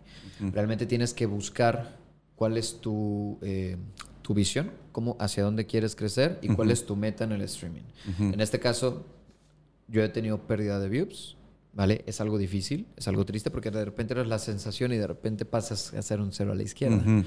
¿Cómo luchas con eso? Simplemente saber qué hiciste mal, saber si quieres seguir en eso y si lo quieres seguir, cambiar tus estándares. Tienes que evolucionar con las necesidades de la gente. Ujú. Y pues tratar de, ahora sí que sobarte, porque son golpes muy fuertes. Ahí, ahí no hay una, digo, no hay una fórmula, no es como que te diga, bueno, yo le hice así. No, la realidad es que yo me agüité, perdí totalmente mis ganas. Había días en los que ya no quería hacer mucho streaming porque de pasar de 400, 500 views a pasar a 120, de repente llega a bajar hasta 90, eso es un golpe fuerte. Sí. Y dices, ¿qué pasa? ¿El ego? ¿Te pega en el ego? ¿Te pegan el ego? Sí. Obviamente sí, sí, porque en algún momento, al yo ser el primer streamer de ese juego, el más reconocido a nivel Latinoamérica, dejo de ser visto y te pegan el ego. Llegaron otros creadores de contenido, se expande la visión o las opciones de la comunidad a poder consumir contenido y es ahí donde tú te das cuenta que no eres la cereza del pastel y te pega totalmente. Tienes que ajustarte ahora a lo que el público está buscando y ver, interiorizarte realmente en qué estás haciendo mal para poder salir de ese hoyo. Sí, sí, te entiendo, perfecto. Se me ocurre el término, el concepto de, la innovación. Estás hablando mucho de reinventarse, de, hacerte un análisis, evolucionar, y se me viene a la mente la, la innovación. Teniendo una charla con un amigo el fin de semana, no me acuerdo si este o el anterior, eh, yo le decía, güey, es que no, no quiero decir que todo está hecho ya, pero todo está hecho. es, que es difícil. Sí, o sea, hay, hay mucho contenido, hay muchas personas haciendo lo mismo que tú estás pensando y ni siquiera estás ejecutando. Ya está. Ya está, güey. Sí. Pero creo que el- hoy más que nunca el concepto de innovación es el que tenemos que abrazar, ¿no? Y no nada más para crear contenido, Frank. Creo que eh, fuera de los medios, fuera de las plataformas, las redes sociales, eh, nosotros también tendríamos que ir reinventando nuestra personalidad, nuestra persona, ¿no? Los tiempos se han acortado, estarás de acuerdo con eso. Antes, por ejemplo, para tú enterarte de un tema laboral, hablemos de cuando tenías el- la productora. Tú mandabas un correo, ¿no? O, un presupuesto, lo llevabas a ventanilla impreso, Ah, sí. Y te tenían que hablar por teléfono. Y esa llamada por teléfono tenía que ser una semana, 15 días. No sé. Hoy en día lo mandas en PDF por correo y te están con- contestando esta misma tarde, güey. Sí, te responden ahí mismo. Entonces todos los tiempos se han acortado. Simplemente la mensajería instantánea, güey. Es una maravilla. Sí, o sea, ahorita me interesa hablar contigo y ta, ta, ta, ta, ya estamos contactándonos inmediatamente. Entonces, pienso que todo, como se ha acelerado, pues todo pasa más rápido de moda también. Sí. Entonces, creo que el, el que se genere frustración por dejar de estar en, en el top eh, es natural, pero esa, parte, esa forma, de, como me estás diciendo, sóbate y, y, y no va, reinvéntate, me parece la, la mejor, güey. Es que así debe de ser. O sea, y, y yo lo vi de esa manera porque Cuando, mi, cuando yo perdí, en mi empresa, cuando perdí la cámara, Sí. cuando dejé de ser funcional, cuando empecé a ver que había más competencia, ya no había tantos clientes, la cosa no fue, ya es que ya no quiero hacer, no, es que ya se llenó, no. Que puedo ofrecer que los demás no ofrecen, Ujú. ¿vale? Y es ahí cuando la palabra para mí, reinvéntate, está constante. Y de hecho yo tengo esa regla en mi página. Cada cierto tiempo hay que cambiar imagen. Ok. Cada cierto tiempo, inclusive hasta la cámara, todo, todo, todo, todo. ¿Por qué? Porque eso te- también te permite a ti, eh, streamer, que puedas salir del concepto de me siento en una mesa con una computadora y una cámara y estoy hablando todo el tiempo a eso. Porque quieras o no, fuera de la interacción virtual, porque hay que ser honestos, esa es una interacción virtual, Sí. ¿vale? Tú estás en un escritorio todo el tiempo hablando como loco. Bla, bla, bla, la cámara, pum, pum, y eso es monótono Sí. de repente tú necesitas un cambio, ¿vale? Y esa reinvención también permite que la gente se conecte contigo. A decir, ah, mi streamer favorito cambió su imagen. Sí, sí. Se ve diferente, Claro. se ve bien, te ves fresco, pana. Sí. ¿sabes? Y eso totalmente, eh, pues, genera un, eh, una ganancia nuevamente, tanto de viejos seguidores como de nuevos seguidores. Sí, sí, te topo. Muy bien. Ahora, Frank, eh, ¿cómo llegaste a esta, a esta... Más bien te voy a preguntar así, güey. Si tú volteas hacia atrás y ves al morrito que le estaban diciendo que ni, ni de pedo iba a vivir de los medios, güey, porque los medios no eran nada más que la televisión y la radio pellizcaba algo. Y ahorita que estás viviendo de esto, literalmente, al 100% es tu ingreso. Al 100%. ¿Qué le dices a ese morro? No hagas caso a lo que te dicen. Ok. Ignora el no puedo. Porque ese morro probablemente nos está, nos está viendo, nos está escuchando. Y eso es algo, es, al- es real. Sí. No es probablemente, nos está viendo. Sí. y más aquí en Acapulco. Tú y yo sabemos que los sueños aquí son más frustrados que en cualquier otra parte de la República, Sí. ¿vale? Y si esa, esa persona dice, no puedo, es que él tuvo suerte, no, pa, no, no tuve suerte. Ok. Luché por ello, lo busqué, lo Sí. encontré. Entonces, ¿tú crees que la suerte no es, no es necesaria para el éxito, para lograr el éxito? Tiene una combinación. Ajá. Yo no puedo decir que no es suerte, no te voy a hablar de la, de la magia de, de decir, trabaja y vas a ser millonario. No, tiene que ver mucho la suerte. Sí. Hay personas que han estado buscando esto durante mucho tiempo y no, no pueden conectar, no lo hacen. Sí. Y yo lo he dicho muchas veces, inténtalo, prográmate, genera, porque hay gente que, así como los que están me viendo, me están viendo posible de- de- posiblemente del otro lado, Ujú. digan, oye, pero ¿qué, qué hiciste? ¿Qué, consejos me, dais? me das? Inténtalo, que nadie te diga que no puedas. Ujú. Pero tienes que saber que hay límites. Ujú. Y si tu contenido no crece en determinado momento y si tú ves que no puedes sobrepasar esa situación y te está generando más problemas de lo que te genera satisfacción, Ajá. Vamos, ¿Cuánto tiempo le das, más o menos, a una persona que está queriendo iniciar? ¿Cuánto tiempo de gracia le das para decir, bueno, güey, si no se hizo en tanto tiempo, mi sugerencia es Mi sugerencia es un año. un año, Un año. Ok. Un año pero siendo disciplinado? exacto. ¿Qué rutina le ponemos en la mesa a esta gente que a lo mejor ahorita está en su casa queriendo tener una charla con sus padres, eh, decirle, oye, me quiero dedicar a esto, o simplemente está teniendo un trabajo al que no ama, que no es feliz y se quiere dedicar a esto que te estás dedicando? Bien. Eh, aquí algo muy, muy real. Yo no les voy a hacer la recomendación que yo hice que fue abandonar mi trabajo. Ok, Porque te voy a decir rápido antes de pasar al tema. Abando- Adelante. abandono mi trabajo Sí. y tengo que vivir con, con la tarjeta a tope durante dos meses. Así llegó un momento que no tenía. Entonces, yo no recomiendo eso. Ok. Porque es prácticamente estar dando lástima a ti mismo. ok, de que no tienes y no vas a pedir dinero. Sí. En mi caso. Bueno, mi recomendación es, tienes un trabajo que no te gusta, quieres dedicarte a crear contenido, podcast, videojuegos, eh, YouTube, lo que tú quieras, pa. Ve poco a poco. Un pie en tu trabajo y un pie en tu proyecto. ¿Qué pasa? ¿Te vas a desgastar? Obviamente, todo hay sacrificio. Hay que sacrificarle. Pero de esa manera tú te vas a ir dando cuenta cuáles son los frutos de este lado, que es el, el- el- tu, tu sueño, y los frutos que deja este lado. Sí, te vas a doblar el tiempo, sí, haces ocho horas labora- laborales y llegas y haces cuatro horas de streaming, cuatro horas de podcast o de lo que tú quieras. Pero ahí tú te vas a dar cuenta, eso al año o a los seis meses, si está rindiendo frutos. Si de este lado estás viendo un crecimiento y de repente se vuelve una locura, entonces yo no tengo, no tengo nada más que decirte. Tú mismo tienes la Sí. respuesta. Pero si ves que eso te está desgastando, que no genera, que realmente te frustras y que terminas triste porque no hay views, porque no hay respuesta por parte de la gente, entonces vamos a buscarla de, de otro lado. O posiblemente no sea tu tiempo. Mi recomendación es prueba, intenta, dale un año, pero dale con constancia, con compromiso. y tú mismo te irás dando cuenta si eso realmente está progresando. Cuando inicias el equipo es muy importante, Frank. Sí y no. El equipo te permite hacer eh, pues prácticamente conexión con la gente. Hay gente que llega y si tu audio se escucha mal, se va. Si tú no, si tu pantalla se ve borrosa, se va. Pero si tú tienes un carisma increíble, la gente se queda. Yo he visto streamers que se ponen un espejo para grabarse a ellos con una cámara y al lado el espejo para que ellos se vean y al lado el celular jugando juegos como Free Fire o otro para que la gente pueda ver completamente todo desde su celular. Y esos streamers el día de hoy son grandes. Estamos hablando de que inclusive me rebasan, rebasan hoy con todo el equipo. Ya han duplicado y tienen hasta 8000 views. Y han hecho eso. Muchas veces no depende tanto del equipo. Depende más de la persona. Sí. Cómo conectes con la gente. Sí, sí te topo. Qué, qué interesante lo que estás platicando, cabrón. Qué interesante. Te agradezco que estés siendo tan abierto porque yo te decía cuando iniciábamos a grabar, este tema es un tanto hermético.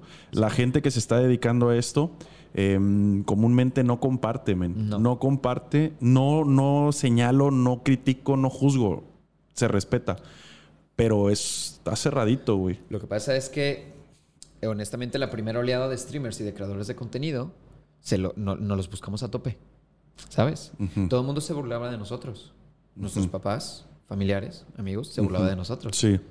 Le estás hablando a una cámara y estás perdiendo el tiempo. ¿Qué, qué ganas? ujú. Y en ese momento nadie ganaba. Sí. ¿sabes? Sí. Nadie ganaba. Pero de repente, cuando eh, digamos que la parte de la vida o la parte social, doctores, administradores, ingenieros, empresarios, se dan cuenta que esto ¡pum! es una bomba y que es la segunda posiblemente mitad importante económica que se está generando actualmente, Ujú. ahora sí todo el mundo, ay, ya quiero ser streamer. Ujú, ¿Por qué quieres ser streamer? Me gusta. No. Entonces, ya hay un interés más fuerte.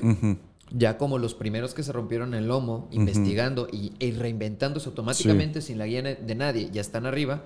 De repente, cuando ven que alguien quiere y se acerca, no es como que ven, te ayudo. No. Sí, sí, sí. Búscale por tu cuenta, ¿sabes? Sí, Porque te aquí yo le sufrí, yo no, yo no, yo no pedí prestado, ahora ya no pedí chichi como Sí, como sí, sí, güey. ¿no? Sí, sí, claro. Entonces, por eso es que yo siento que muchas veces es eso. Es justo. Fíjate que se me hace justo.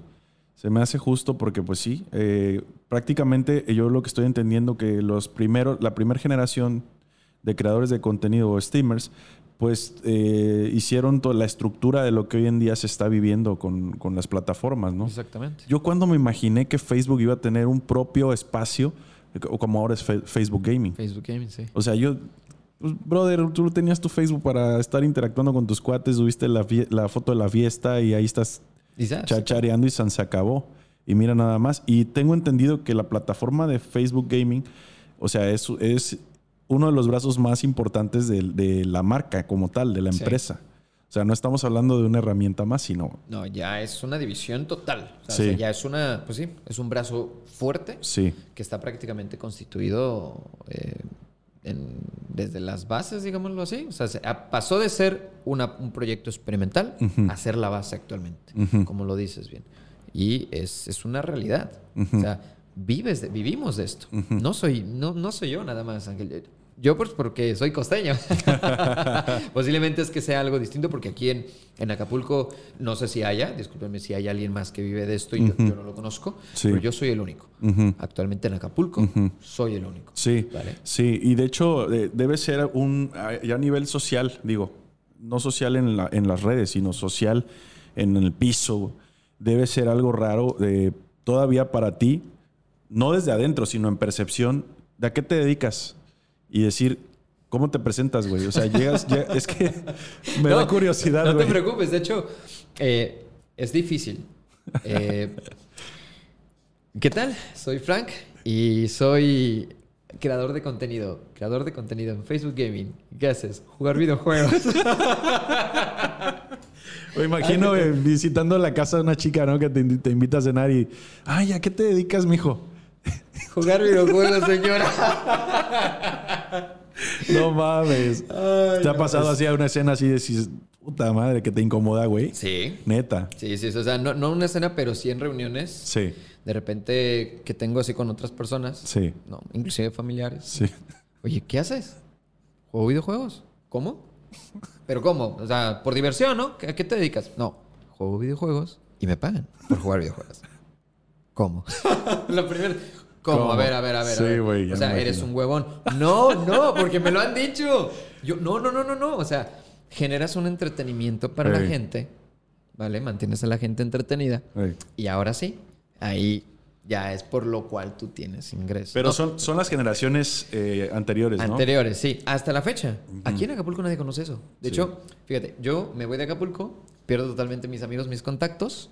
Sí. Y ahora que estoy regresando, estoy, como, con- estoy conociendo nuevos amigos por parte de mi hermana. Sí. Este, y, y la verdad estoy conociendo nueva gente que no todos tienen conocimiento de esto. Sí. Entonces de repente hay dos, tres personas que le digo, no, pues me dedico a esto. Ujú. ¿Cómo? O sea, no entiendo. O sea, ¿eres famoso? ¿YouTube? No, no, no. o Tú, sea, tú que me acabas de servir la o cerveza. sea, ajá, sí que te acabo de destapar la chela con el diente.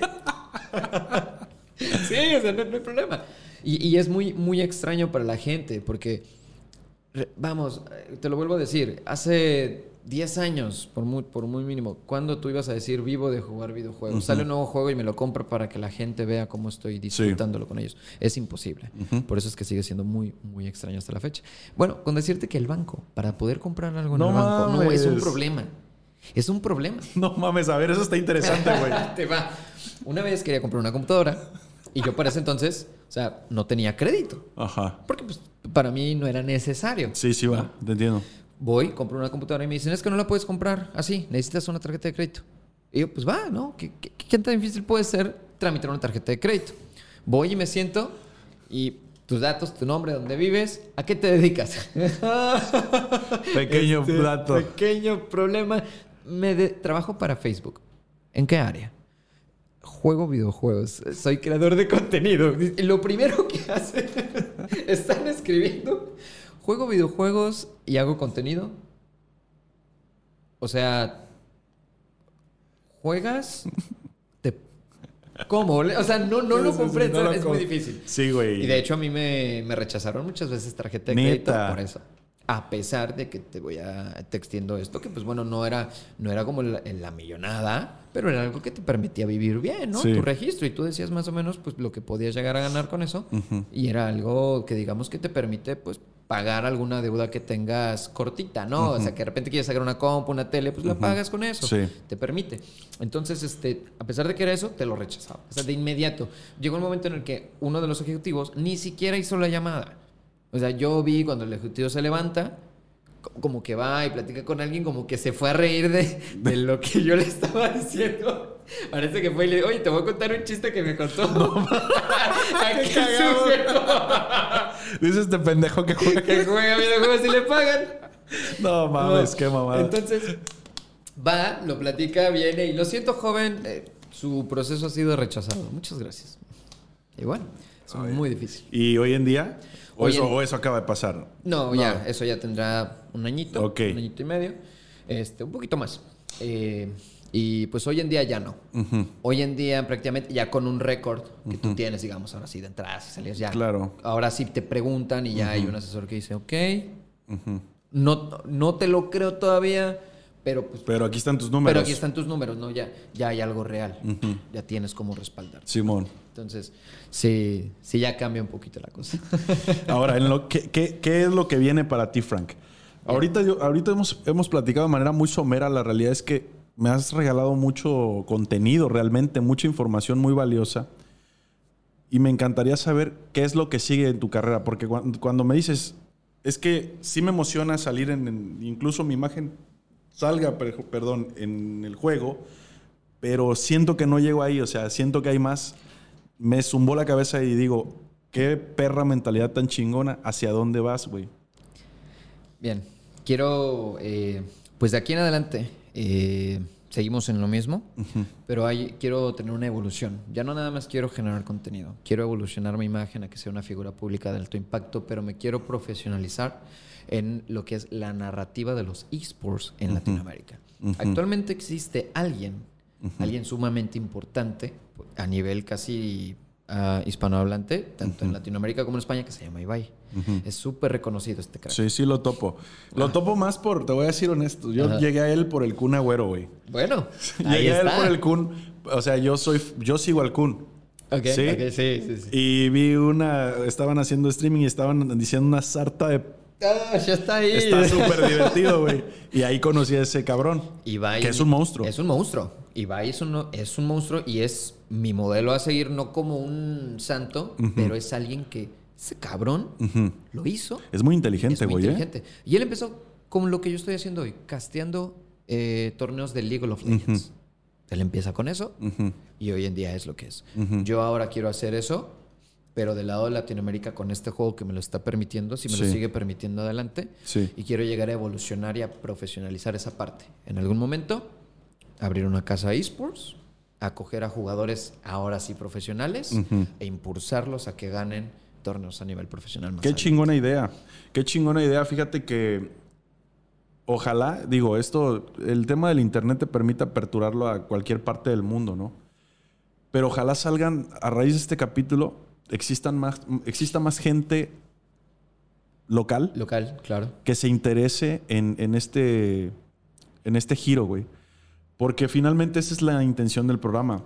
Lo que queremos es que la gente se inspire, que, que rompa paradigmas, que se salga del ordinario, que se atreva a buscar sus sueños, a cumplir sus sueños. Si es cierto, lo que dijiste me gustó mucho.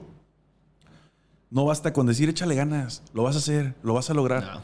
La realidad es que los números son fríos. Muy poca gente logra cumplir ese tipo de sueños, güey. Sí, exactamente. Pero sabes que hay un factor, Frank, que veo en ti. Has sido atento al fracaso. O sea, los errores que has cometido, pareciera que anotaste todo lo que, lo que hiciste para cagarla, güey. sí. Y dijiste, a ver, de aquí, esto entonces lo hice mal, pero si lo hago bien, yo creo que puede resultar mejor. O sea, me da esa impresión, sin llegar a más charla, me da esa impresión que, que te fuiste reinventando en base a los errores que llegaste a cometer en tu vida y a muy temprana edad, güey. Porque a muy, a muy temprana edad empezaste a toparte con decisiones fuertes, Sí. desde confrontar a los padres, decir, yo me quiero dedicar a esto, que finalmente estás en los medios. Ok, no eres Terminé, productor de cine, güey, pero estás en los medios, güey. Terminé en lo que En lo que dijiste. en lo que dije. Sí. Y es que es totalmente cierto. Es, es, eh, pues mira, directamente vengo del fracaso. Si tú no tienes nada en la vida, si, si tú no eres grande, si no generas, si vives con tus papás, date por, lo voy a decir así, date por muerto, crack. Eres un fracaso. Sí. Si tú estás todo el tiempo dependiendo a que mamá y papá te vayan a dar y que creas que en algún momento va a caer un ángel del cielo y te va a dar la estrella para poder tener el trabajo de tu vida, Sí. estás en el fracaso. Sí. Y yo me di cuenta que estaba en el fracaso. Desde, que, desde que tenía 12 años. Ok. Desde que tenía 12 años. Ok, güey. con toda mi problemática, que eso es un punto y aparte. Sí. eh, en mi familia y en mi desarrollo, yo sabía que era un fracaso. Entonces dije, ya estoy harto del fracaso. Ya estoy harto del fracaso, pero el fracaso no es malo. Ok. El fracaso me ha enseñado a forjar un carácter que me lleva a equilibrar esta personalidad que busca Sí. realmente las metas con eso que tú dices, anotaciones de todo lo que ha sucedido realmente, Sí. ¿vale? Para no caer en esos, en esos problemas, que te sirva de algo ser un fracasado, no nada más, es que, ay, es que yo, no, que te sirva de algo ser un fracasado para que esto te dé la pauta de qué no hacer y cómo mejorarte. Güey, yo tengo la teoría de que se aprende más del fracaso que del triunfo, güey. Porque el triunfo te da una euforia, te pone en un estatus. Te pone en el sitio, vaya. Exactamente. Y te, te- te- te sitúa tan cómodo que se te olvidan muchas cosas, güey. Se te olvida la caída, pa. Así es. Y cuando estás abajo, a la madre, te estás sobando y te estás levantando y volteando a ver aquí, aquí hay todo lo que, lo que sucedió para que salieran mal las cosas. Y siento que se aprende mucho más siempre y cuando estés atento. Creo que ese factor en ti ha sido clave. Yo destacaría mucho de, esta charla que estamos teniendo, el que has estado atento en todo momento en tu vida, has sido consciente de dónde estás, de tus potencias y me, me consta que también de tus debilidades, güey. Ahora, eres muy desenvuelto. Te estoy quitando mucho tiempo, pero ya estamos llegando al final de este no, no te capítulo. preocupes, ¿eh? yo lo estoy disfrutando. estás- A pasando me bien, estoy güey. pasando bien. Lo Sí. que tengo miedo es que hablé tantas cosas que al último sea como un pinche espagueti así que bueno, ¿qué mames. dijo este crack? Mira, güey, te voy a decir algo. De repente hay quien llega y me dice, güey, eh, pásame las preguntas, ¿no? Se sientan así en el silloncito este. Oye, güey, pásame las preguntas, ¿no? Y digo, ah, la madre, ¿qué preguntas, güey? Las que me vas a hacer, güey. Ah, no, No, no, no. me preparé, no preparé preguntas. No mames, ¿cómo no preparaste preguntas? Hasta me siento mal, digo, puta, Puta. La, la cagué, güey, no preparé preguntas. Pero es que, mira, es así, men. El formato que quiero ofrecer son charlas.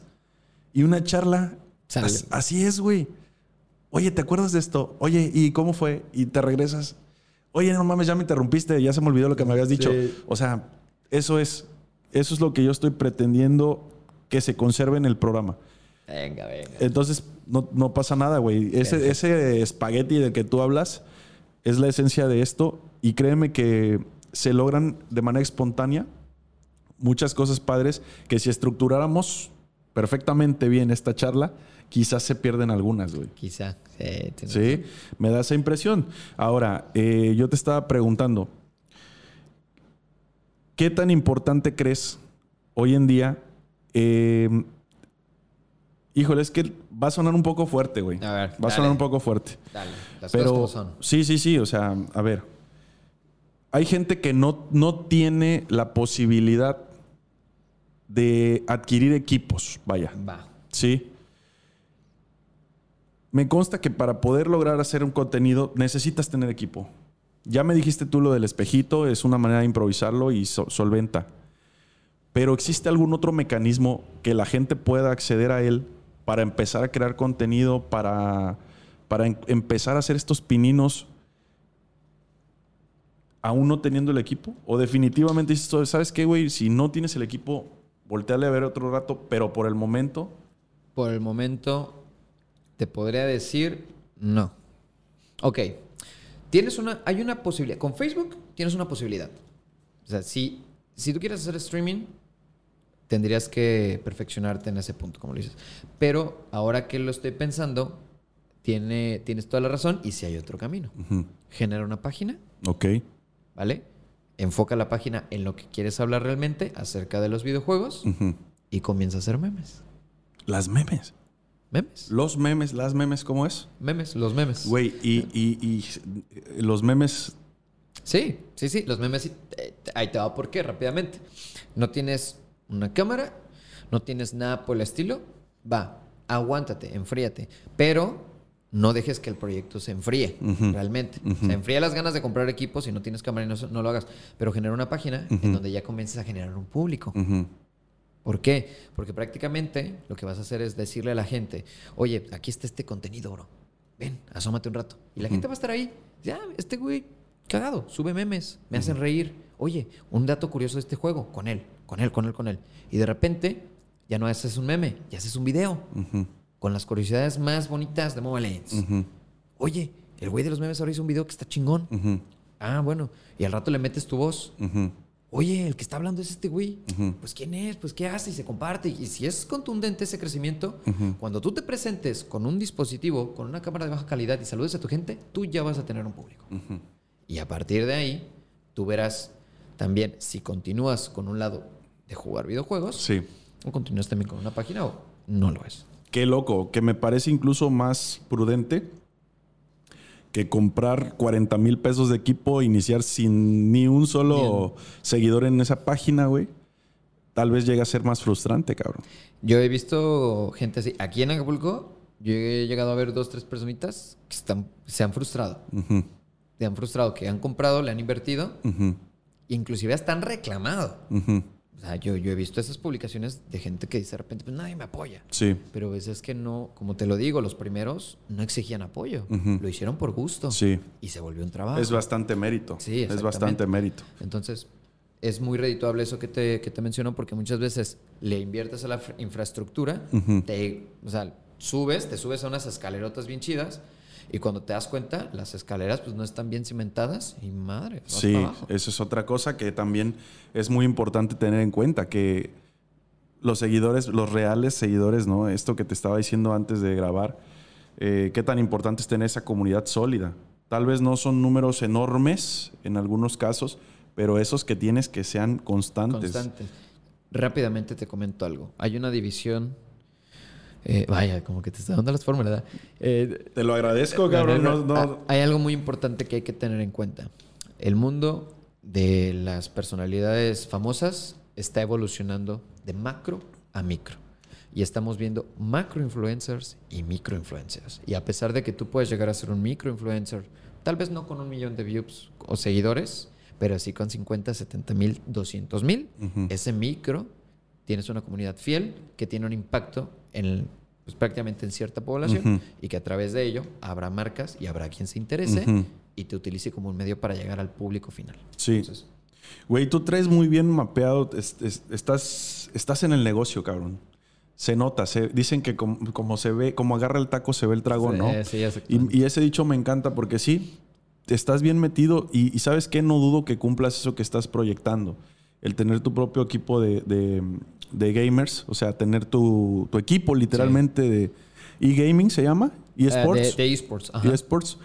La verdad es que yo creo que sí. Y te decía, ojalá que muchos eh, locales se interesen en, en construir un perfil de jugador y al rato sea, no sea nada más Frank Fletcher el que esté figurando en estas giras, ¿no? Digo, que sigas creciendo. Gracias. Que sigas creciendo, pero que existan más. Querido Frank, cuando nosotros estamos llegando al final del programa, hacemos un par de preguntas concretas respecto al éxito. Bien. Entonces, si me permites, porque ya te quité bastante tiempo, ¿qué, ¿qué ingredientes, enumerando un listado, qué ingredientes le pondrías para lograr el éxito? en cualquier índole. En este caso tú lo estás haciendo en, el, creando contenido, pero ¿qué numerarías o enlistarías? Constancia, ¿vale? Compromiso, ¿vale? Eh, profesionalismo, ¿vale? Y esto, abro un paréntesis, aunque tú estés haciendo stream para dos personas, háblales como si fueran miles. Ok. Y si tú estás haciendo un video, lo que sea, hazlo como si fuera para un público en general. Entonces, pues prácticamente tu profesionalismo va a dar eh, pues prácticamente muchos frutos. Eh, por acá, pues yo creo que eh, podría enumerar algo, no sé si llamarlo personalidad o autenticidad, que sea propio, que sea único, ¿vale? Porque tú lo has dicho, cualquiera lo puede hacer, hay muchos, pero lo que te va a diferenciar de las personas, sí. eso va a darte la Tu sello. Tu sello. En cualquier trabajo. ¿eh? Sí, sí, sí. En cualquier trabajo. Sí, sí. Y por último, que te divierta, que te guste. Si no lo disfrutas, no va a funcionar. Ok. Al último lo vas a hacer por compromiso y te vas a amargar la vida y no vas a lograr nada. Chingón. ¿Cómo defines el éxito? En palabras, en tus palabras, ¿qué es el éxito? Híjole. Eh, fíjate, es una de las preguntas más, más difíciles para mí. Neta. Neta. Porque creo que el éxito, como el éxito yo no lo he alcanzado y como me falta mucho por aprender, creo que sería una respuesta a medias. Pero algo que te puedo decir es eh, disfrutar el momento por ahora y eh, pues prácticamente aprender a vivirlo. Ya está. Padrísimo, güey. Fíjate que yo sí tengo exitoso, cabrón. Y tengo aquí algo que a lo mejor, a ver si coincides con eso. Probablemente sí, probablemente no. Yo creo que la persona exitosa finalmente no se define por un final. Ok. Sino por un recorrido, güey. Me, me, gusta la idea mm, de pensar que una, una, alguien que está haciendo más de la cuenta, que se está saliendo del promedio, está teniendo éxito porque pues se nota cuando alguien tiene éxito, se siente. Se siente. Y bien dices tú, bueno, no tengo el éxito, quizás el éxito que quieres tú, hacia donde tú estás viendo. Pero mucha gente dice, no mames, ese güey es exitoso. ¿Sí me explico? Entonces, yo creo que si eres exitoso, te, te pongo ahí como en debate el punto. Gracias por tu humildad. Pero yo creo que si eres exitoso y aún en el momento que dejes de hacer, si es que dejas de hacer streaming. Claro. Seguirás siendo exitoso, güey. Porque entonces pensemos en esto, un futbolista profesional. No podemos decir que es exitoso mientras su carrera deportiva está activa. Claro, ok. Cuando se retira, entonces ya no es exitoso, güey. Pues ya dejó de hacerlo, tienes toda la razón. Eh, ¿Sí me, sí, sí, sí, sí, te explico. Ok, eh, eh, es una forma de pensar nada más. No, pero me llevó ese aprendizaje. Güey, pues qué bueno que te agradó. Qué bueno que te agradó. Algo bueno te regalé el día de hoy de tanto que me has dado tú. Un buen intercambio, la verdad. Un buen ¿eh? intercambio, güey. Yo estoy bien agradecido contigo, sobre todo por la disponibilidad. La disposición y disponibilidad. Realmente eh, me ha encantado este capítulo, una charla. Si es cierto, lo, como tú dices, eh, ha tenido de todo, de todo tipo de contrastes, de todo tipo de mensajes. Pero por favor, no me gustaría que te fueras incómodo de acá. Eh, por lo contrario, yo provoco eso porque en esas brechas encuentro alguna información valiosa que comúnmente no estamos programados para decir. Sí, sí, sí. Está en el subconsciente, ¿no? Entonces, Frank, pues agradezco que estés aquí. Realmente ha sido muy valiosa esta charla. ¿Cómo te la pasaste? Increíble, la verdad. 10 de 10. Sí, qué bueno, brother. ¿Te quieres despedir de alguna manera? ¿Quieres platicar algo eh, para la gente que nos está escuchando? Simplemente denle lo que tengan que hacer. No nada más creación de contenido, créanme. Eh, principalmente a los costeños, principalmente aquí a mi comunidad, a mi gente que muchas veces queda con sueños ratos y que lo he platicado con mucha gente. No dejen de pisar el acelerador. Uno, dos, tres, diez comentarios. No al final del día no dejan, eh, no te quitan esa persona que tú eres. Juan, Luis, María, quien seas. Realmente no te lo van a quitar. Y te pueden llevar, llover más comentarios. Tú puro para adelante, manéjate a ti mismo. Tú te conoces, tú mismo te pones tus límites y con eso pues prácticamente sabrás hasta dónde llegar. Padrísimo, men. Muchísimas gracias por ese mensaje muy valioso. Y bueno, pues estamos llegando al final de este capítulo. Un capítulo, un gran capítulo. Espero por favor en lo consecuente me aceptes una invitación adicional a esta y hablemos de cosas más random, algo más pues más X quizás, pero lleno de diversión y de buenos, buenas anécdotas. Yo con gusto, ya verás, hablo hasta por los codos, pues, así que Dale. ¿Sabes qué? Que, la verdad es que yo sí te imagino, como digo, ya otra vez estamos retomando la plática, pero para despedirme contigo, sí te, sí te visualizo como narrando eh, eSports. O sea, sí te, veo ahí y sí, con, la, con esa energía, con tu desenvolvimiento, tu frescura, sí te veo, güey. Ya lo estás haciendo finalmente, ya lo estás haciendo, pero estoy ansioso por ver lo que venga para ti Voy a estar muy al pendiente. Por ahí, por supuesto, si nos permites, vamos a poner tus redes sociales. Claro. Y pues muchas gracias por tu tiempo, brother. Al contrario, gracias por la invitación. Muchos. Querida familia, estamos terminando este capítulo. Una gran experiencia platicar con Frank, Fletcher. Muy interesante, un modelo de negocio, una forma, un oficio, una profesión distinta a lo convencional. Todo un paradigma roto. La realidad es que es eso. Nos vemos en el siguiente capítulo. Cuídense mucho. Un placer estar con ustedes. Hasta la próxima. Hasta luego.